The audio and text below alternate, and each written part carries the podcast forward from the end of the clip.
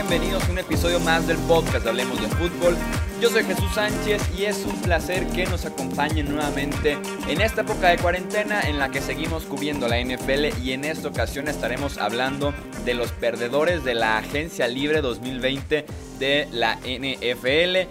Ya tuvimos hace dos episodios el eh, capítulo de ganadores donde hablamos de Kyler Murray, del este de la conferencia americana y varios temas más, así que si no han escuchado todavía el de ganadores, se los recomiendo. Y para perdedores, nuevamente me acompaña mi amigo Ibis Aburto, que es editor de ESPN Deportes, que tiene experiencia de NFL, experiencia de múltiples Super Bowls.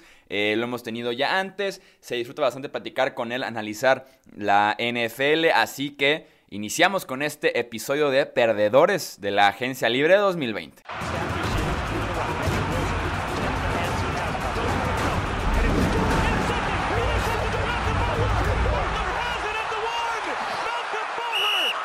Momento de platicar de los perdedores de la agencia libre. En el episodio anterior platicamos de ganadores y ahora es momento de hablar de quienes no lo hicieron tan bien en estos días que llevamos de off-season, de año nuevo en la NFL. Me acompaña nuevamente Ibis Aburto para platicar de estos perdedores. Ibis, nuevamente bienvenido a Hablemos de Fútbol.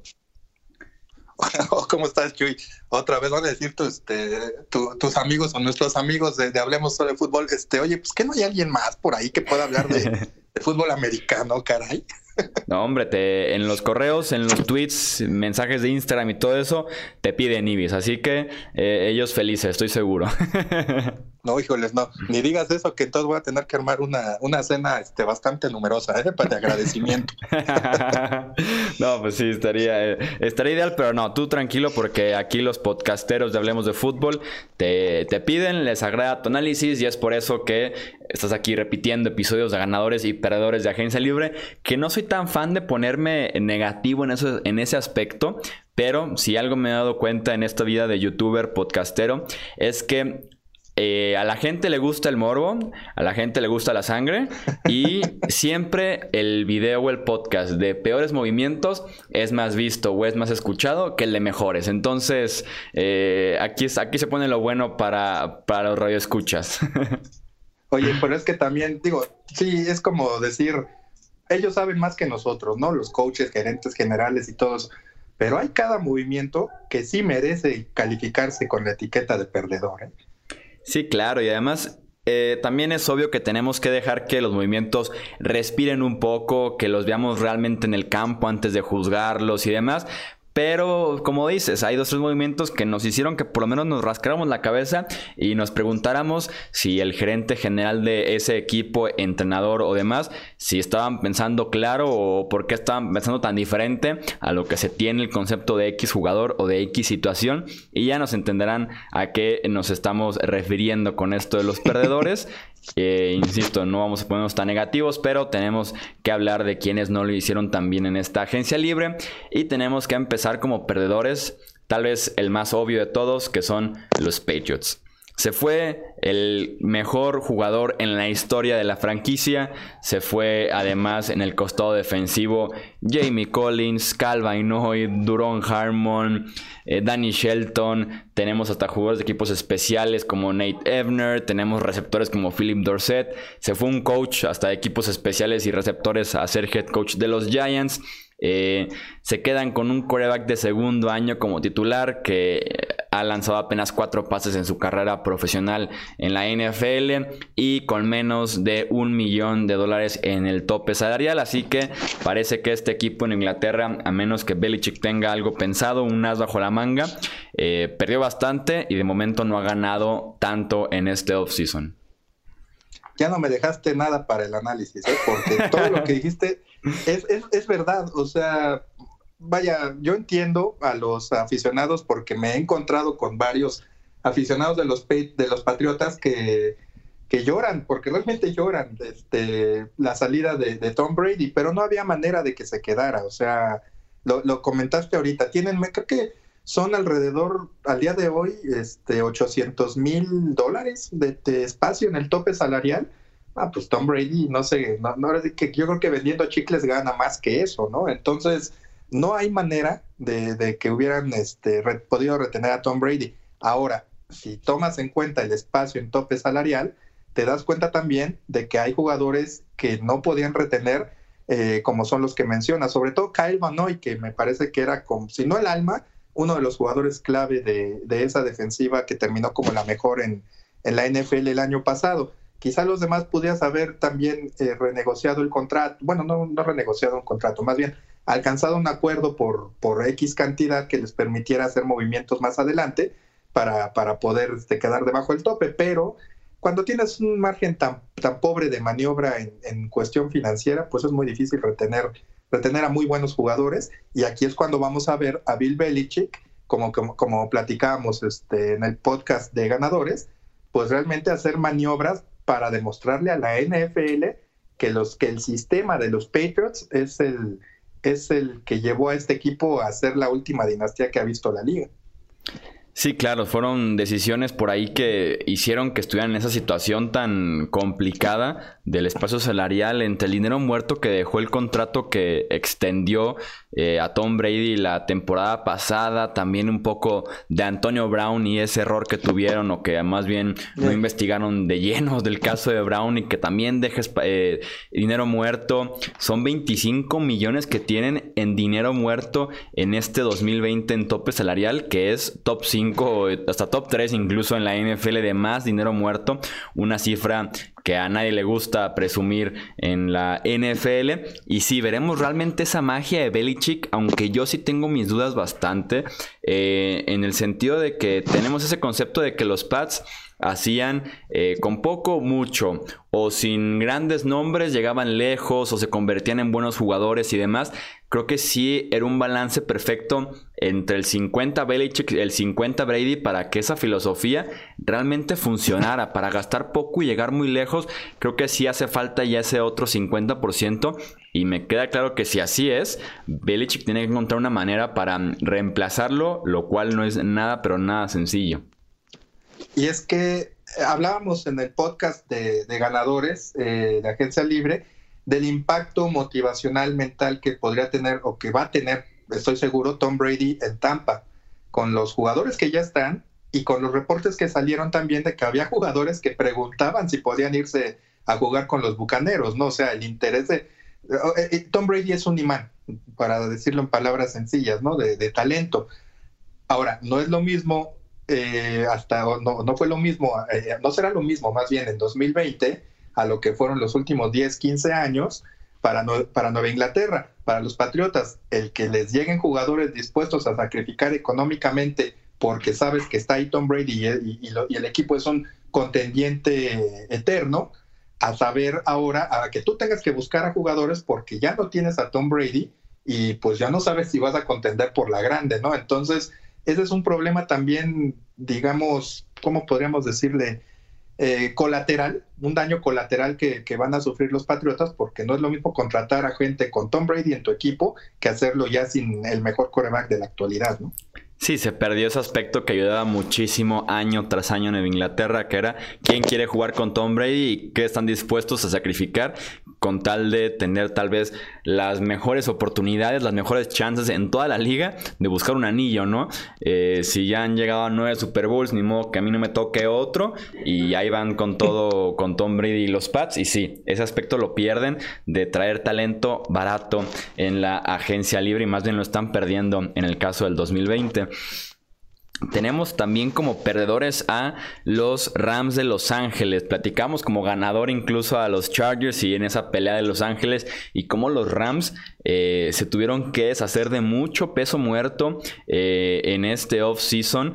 Eh, cortaron a Todd Gurley, están buscando un cambio para Brandon Cooks, por ahí un par de decisiones cuestionables por parte de Les Snead, el gerente general de los Rams, en extender los contratos que también les deja dinero muerto. por lo mismo, se vieron con las manos atadas en el caso de perder a estrellas como Dante Fowler, Corey Littleton, Michael Brokers, Nicole Rivy Coleman, se retira Eric Weddle y por ahí cada vez hay más dudas sobre Jared Goff, esa línea ofensiva, Sean McVay. Insisto, los Rams me parecen esos equipos que eh, hay tantas dudas a su alrededor eh, que pudiéramos ver, si de por sí ya fue decepcionante el 2019, un bajón todavía mayor para 2020 y que realmente va a poner a prueba a Jared Goff y esa etiqueta de que si es realmente un quarterback franquicia o si pertenece realmente a la élite del NFL o por lo menos al top 10 de los mejores quarterbacks en la liga. 2020 va a ser la verdadera prueba porque va a estar eh, rodeado con poco a como pinta hasta ahorita el off-season. ¿No, te da la impresión de que en algún momento con, estas extensiones de contrato que, que mencionas, sobre todo la de Todd Gurley, ¿no te da la impresión de que como que el gerente general estaba o pretendía hacer un tipo sistema Madden, este juego de video, así como de tener un muy buen año y suelto el dinero y pues yo creo que dos años voy a competir y ya después veo cómo me arreglo ahí con las piezas pues digo, tú, tú, lo puedes hacer en un juego de video tipo Madden, este, cuando eres el gerente general o manejas una franquicia y puedes mover las piezas y pues sí, quitas y sacrificas, y, pero al final cuentas tú manejas el juego. Aquí, pues los entes tienen vida propia, estamos hablando de, de la realidad y yo creo que esa cuestión a largo plazo no la visualizó, no la visualizaron los carneros y por eso ahora están sufriendo económicamente. Yo no tengo el dato exacto ahorita, pero me parece que tampoco tienen mucho espacio en el tope salarial, sobre todo por dinero que van a, que van a usar en jugadores que ya no van a estar ahí, el famoso este, dinero muerto, ¿no? Sí, de momento tienen, son el quinto equipo con menos espacio, eh, con apenas 6.9 millones de dólares, eh, pero sí, eh, tienen mucho dinero comprometido con estrellas, se llenó de estrellas ese equipo y se podría decir que el modelo de comprometer tal vez el futuro por resultados inmediatos estuvo a ¿qué? 10 puntos de que funcionara, ¿no? Estuvieron a 10 puntos pues de ganar un Super Bowl y que realmente funcionara, le fuimos all in. Metimos todas las fichas por este año y tal vez el siguiente y pegó con un Super Bowl. Pero como no lo logran y luego en la siguiente temporada se quedan cortos hasta de la postemporada, es cuando se puede realmente cuestionar si valió la pena o no hacer ese tipo de movimientos porque todavía hace falta en estos 6 millones eh, extender a Jalen Ramsey, que va a ser o que pinta para ser el esquina mejor pagado de la NFL. Y que no va a ser por menos de 6 millones al año. Sí, claro. De acuerdo. Entonces, hay que encontrar este. Y que de, entrada, para mí, Jalen Ramsey no los valdría. No, bueno, quizás sí, pero no como el mejor pagado de la liga. No, para mí no es el mejor esquinero, pero ese es otro tema. Eh, eh, pero a lo que mencionas, este, para terminar con este punto de los Rams, le apostaron, como dices, con muchas estrellas. Este, estaban Aaron Donald, Damo Su, este, Jared Goff, este, eh, ¿cómo se llama? Obviamente, este, perdón, Todd Gurley, vaya, y, otros jugadores. Y llegan al Super Bowl, pero eso es precisamente lo que la NFL quiere evitar, ¿no? Que cada año o, que durante dos, tres años un equipo acapare a muchas estrellas y, se, y, llega al Super Bowl, lo gane, lo pierda, lo que sea, pero se mantenga como contendiente. Eso es lo que la NFL quiere, que no puedas tener a todos tus jugadores contentos durante dos, tres, cuatro, cinco años. Y si estos jugadores son estrellas, pues que tampoco les puedas pagar las millonadas, porque simplemente el tope salarial no te da. Para eso está diseñado exactamente. Y, ahorita que mencionabas esa cuestión de que les funcionó un año, pues sí, la apuesta fue, fue arriesgada. Ahorita están pagando las consecuencias pero precisamente ese es el ejemplo que la liga puede usar para decir, miren, de esto se trata la paridad. Quizás sí puedes eh, invertir uno o dos años en muchos jugadores estrella, pero al final no lo vas a poder sostener. Sí, y que además los Rams, entre esos problemas, ahora sí ya prometo cerrar con esto ya por último, eh, fueron tantos cambios que buscaron recientemente entre el de Dante Fowler, el de Brandon Cooks, el de Jalen Ramsey, que es un equipo que se quedó sin selecciones del draft. Eh, comprometieron creo que durante cuatro años consecutivos su primera selección del draft en un cambio durante la temporada. Entonces, híjole, es un equipo que está haciendo caro, que no se está renovando con talento joven y barato, además. Este es complicado. Te digo, eso lo haces en el Madden, pero no en la vida real. O sea, no puedes perder tantos, tanta posibilidad de inyección joven de talento por ganar hoy. O sea, eso no es lógico ya en la NFL actual. ¿Qué tanto habrá sido, y perdón que me extienda otra vez con los Rams, qué tanto ha sido el factor... ¿Qué tanto habrá sido el factor Los Ángeles? que llegaran los Rams de San Luis, tal vez sin la mejor franquicia, sin los mejores jugadores, y que dijeran en Los Ángeles hay que competir con estrellas porque hay talento en Lakers, en Dodgers, Clippers y demás. Vamos soltando billetazos o soltando selecciones del draft para traer nombres grandes para llenar el coliseo, porque recuerdo que al inicio no se estaba llenando. ¿Qué tanto habrá sido eso? Y, aparte el Coliseo el año pasado tuvo muchos este, partidos en los que parecían locales los visitantes, ¿no? Entonces, pues tampoco les ha, les ha funcionado últimas fechas, pero yo creo que sí tuvo mucho que ver. Aquí hay dos cosas, o sea, de entrada, para mí la presencia de la NFL en Los Ángeles no era necesaria. Si la liga creció como la mejor liga deportiva, pues ya, eh, por lo menos deportivamente hablando, en el campo de Estados Unidos y económicamente y todo lo que genera a nivel mundial, pues Los Ángeles no te hacían falta, ¿no? No, necesitabas tener presencia allí. Pero bueno, se convirtió en un capricho, llevaron a los carneros, llegaron los cargadores y pues ahí hay dos equipos.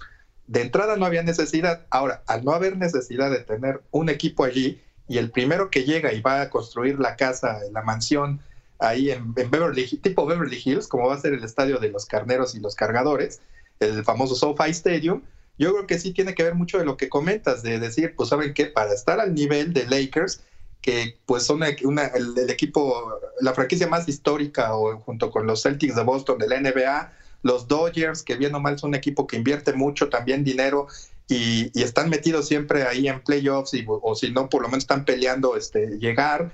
Este, también los eh, angelinos de Anaheim, en general, todos los equipos que ya conocemos, pues sí, yo creo que también hubo presión para decir, ¿saben qué? Hay que llegar y pegando fuerte, pero no necesariamente el que pega primero pega más fuerte o, gana la pelea, ¿no?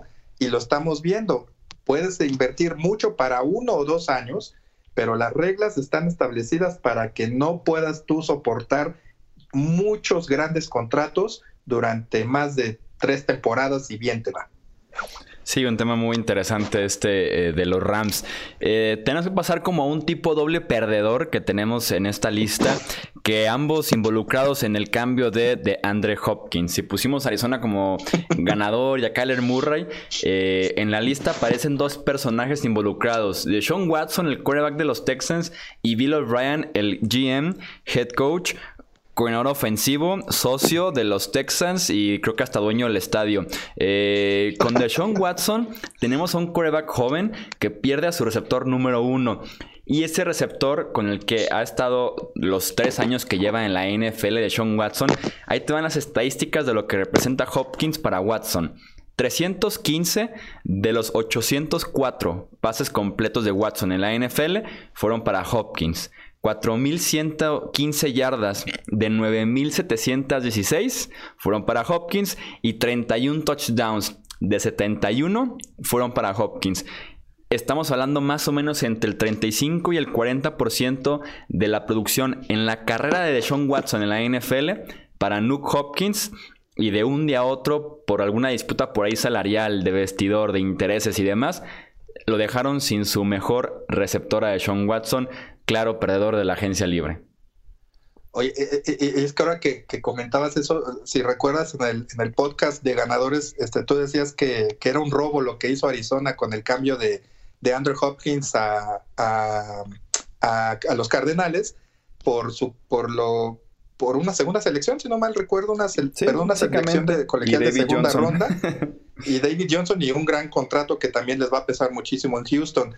Yo te decía que más bien era un regalo de, Bill O'Brien, pero al que sí realmente robaron, como dices, fue a Deshaun Watson, porque lo dejaron, como decimos en México, ¿no? Lo dejaron en calzones, en la calle, ¿no? O sea, realmente le quitaron, le quitaron prácticamente todo con los números que, acabas de, de, de, darnos.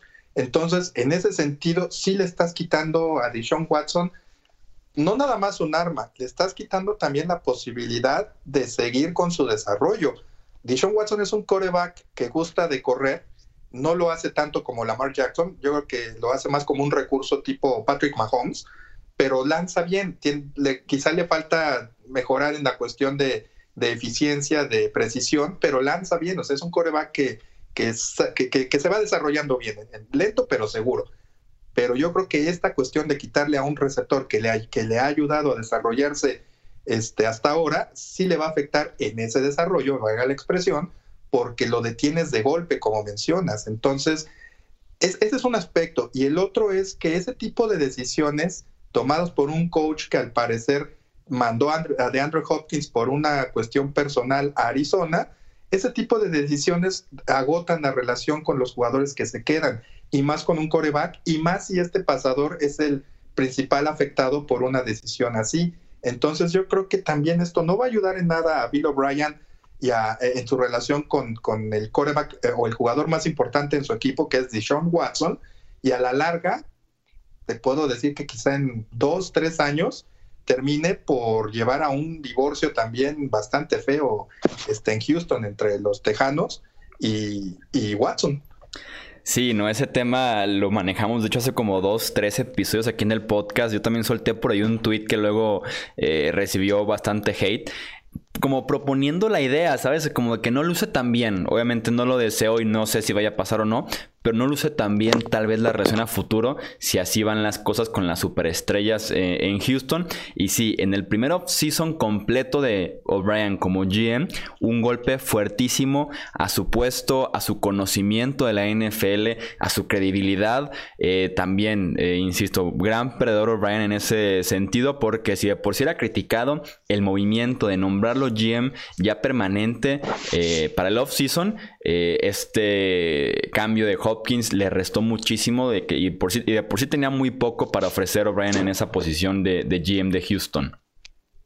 Exacto, y, cuando, vaya, como que redujo su margen de maniobra en cuanto a, resultados, ¿no? Mientras más grande un, o hagas un movimiento con una figura de gran tamaño, como en este caso lo es Hopkins para, para la NFL en, en el juego aéreo, y que es lo que predomina actualmente en la liga, este, cuando, cuando cambias a alguien de, ese tamaño, un jugador de ese nivel, pues obviamente te resta, o sea, es, proporcional, te resta también, si lo estás haciendo es por algo, entonces se supone que lo haces por el bien del equipo, yo como dueño así lo vería, así como que si tomaste decisiones porque sabes qué estás haciendo y tiene que darme buenos resultados a mí como inversión, eh, como dueño, ¿no?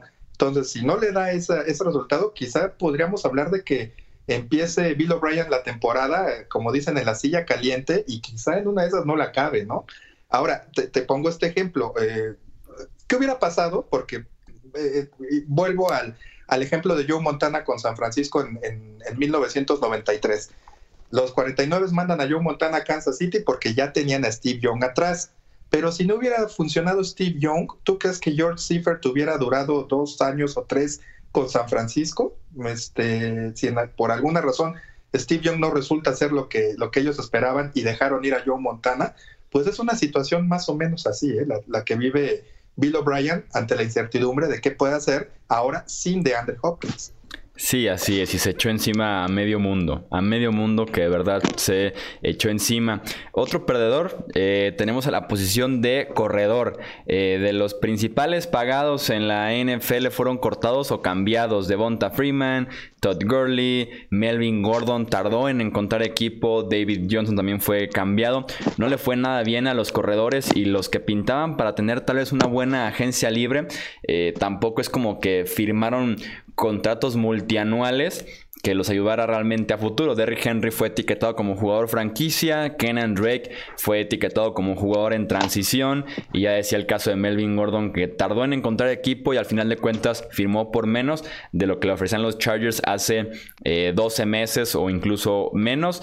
Eh, otra vez que los corredores no les va bien eh, en la NFL, en el mercado específicamente me acuerdo que cuando hablábamos de los prospectos eh, de agencia, de agentes libres, mencionaste de que pues no había que pagar, que era un error pagarle mucho a un corredor. Yo creo que con esto se vale, se vale, Chuy, se vale decir, ya ven, se los dije, ¿no?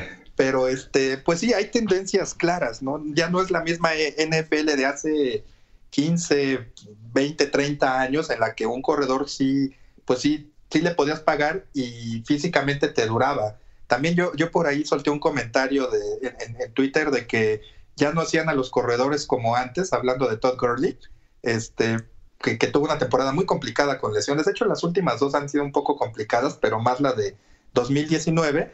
Pero es un corredor fuerte, ¿no? Es un corredor que tú dices, oye, pues este es un roble y no se va a quebrar. Pues ya viste que sí, este, que no es muy, que físicamente ya no es tan confiable yo también creo que, que, como me decían eh, en las respuestas a ese tweet, los defensivos han evolucionado, son más, son más fuertes, más atléticos, este, van más al gimnasio que antes, pero todo es proporcional. Los jugadores, los corredores, perdón, hace 15, 20, 30 años, tampoco eran tan fuertes como lo es ahora Derrick Henry, como el, Derrick Henry, perdón. Eh, Todd Gurley es ah, físicamente también un toro. Este, vaya, no son, son jugadores que van y te pueden cuando, cuando ya están encarregados te pueden lesionar, ¿no? Y para eso se prepara un linebacker, un tackle defensivo, lo que quieras. Todo va de acorde a los tiempos. Entonces, por eso también a mí me extraña un poco que los corredores no sean, no duren tanto y por eso su valor ha decrecido, pero que físicamente sean tan frágiles, ¿no? Eh, yo espero que Derrick Henry, con la carga de trabajo que ha recibido, sobre todo el año pasado, y el tamaño de monstruo que es, quizá aguante un poco más, pero todo lo que ha sucedido con, con corredores anteriores te hace dudar que eso pueda, pueda pasar.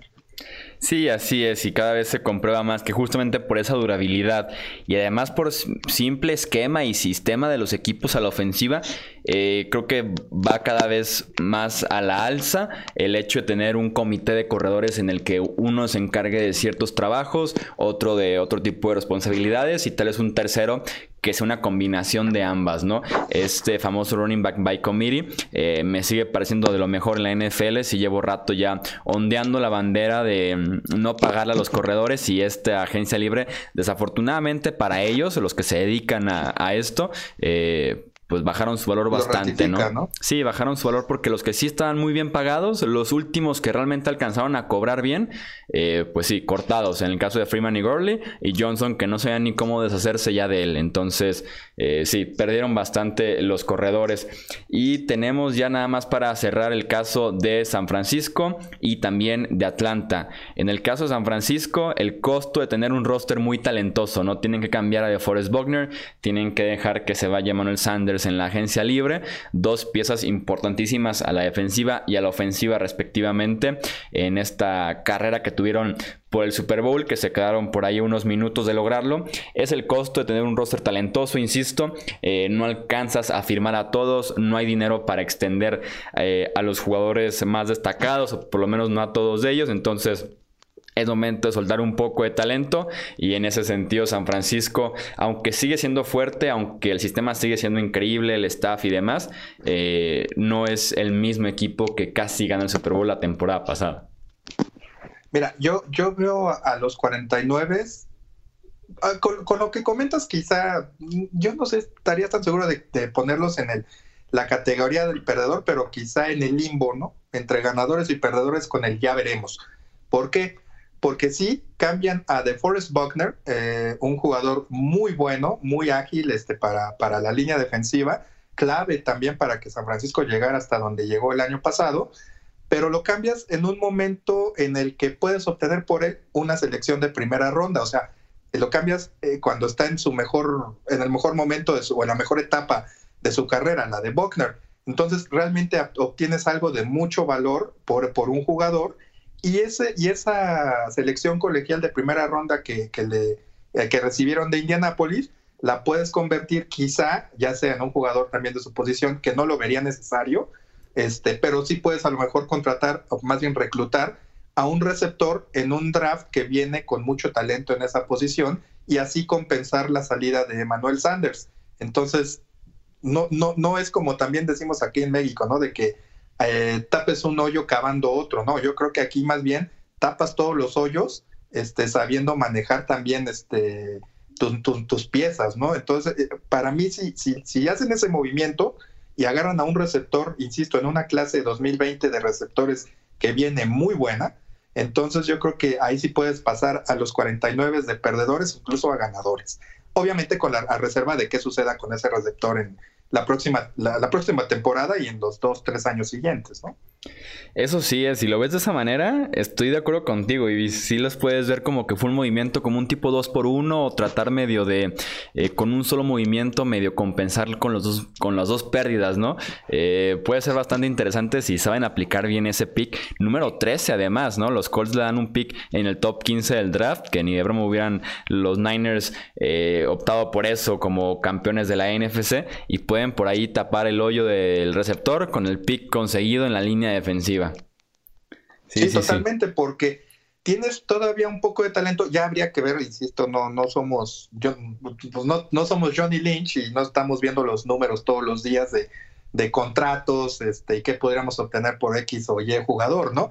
Pero el hecho de tener una, una selección colegial alta en el número 13 también te da cierta flexibilidad para hacer movimientos que te permitan tener más elecciones colegiales, quizá bajar un poco, pero, pero llenarte de, más elecciones en las segunda, tercera, cuarta ronda, ¿no? Entonces, la posición en la que está San Francisco sí la veo no tan negativa, tampoco puedo decir que, vaya, que no, no, no han perdido nada, pero si saben mover sus piezas, pueden pasar este, de, pueden pasar de este podcast al siguiente que hagamos de ganadores, hombre.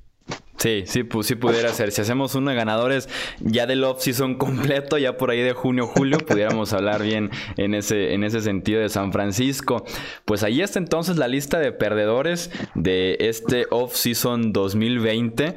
Eh, recuerden que si tienen alguna otra opción, con mucho gusto los leemos ahí en Twitter, Facebook, Instagram, por correo. Hay opciones para que nos pasen su respectiva lista de perdedores. Y también nuevamente agradecerle a Ibis Aburto por estar aquí en el podcast de Hablemos de Fútbol con todo su conocimiento y análisis.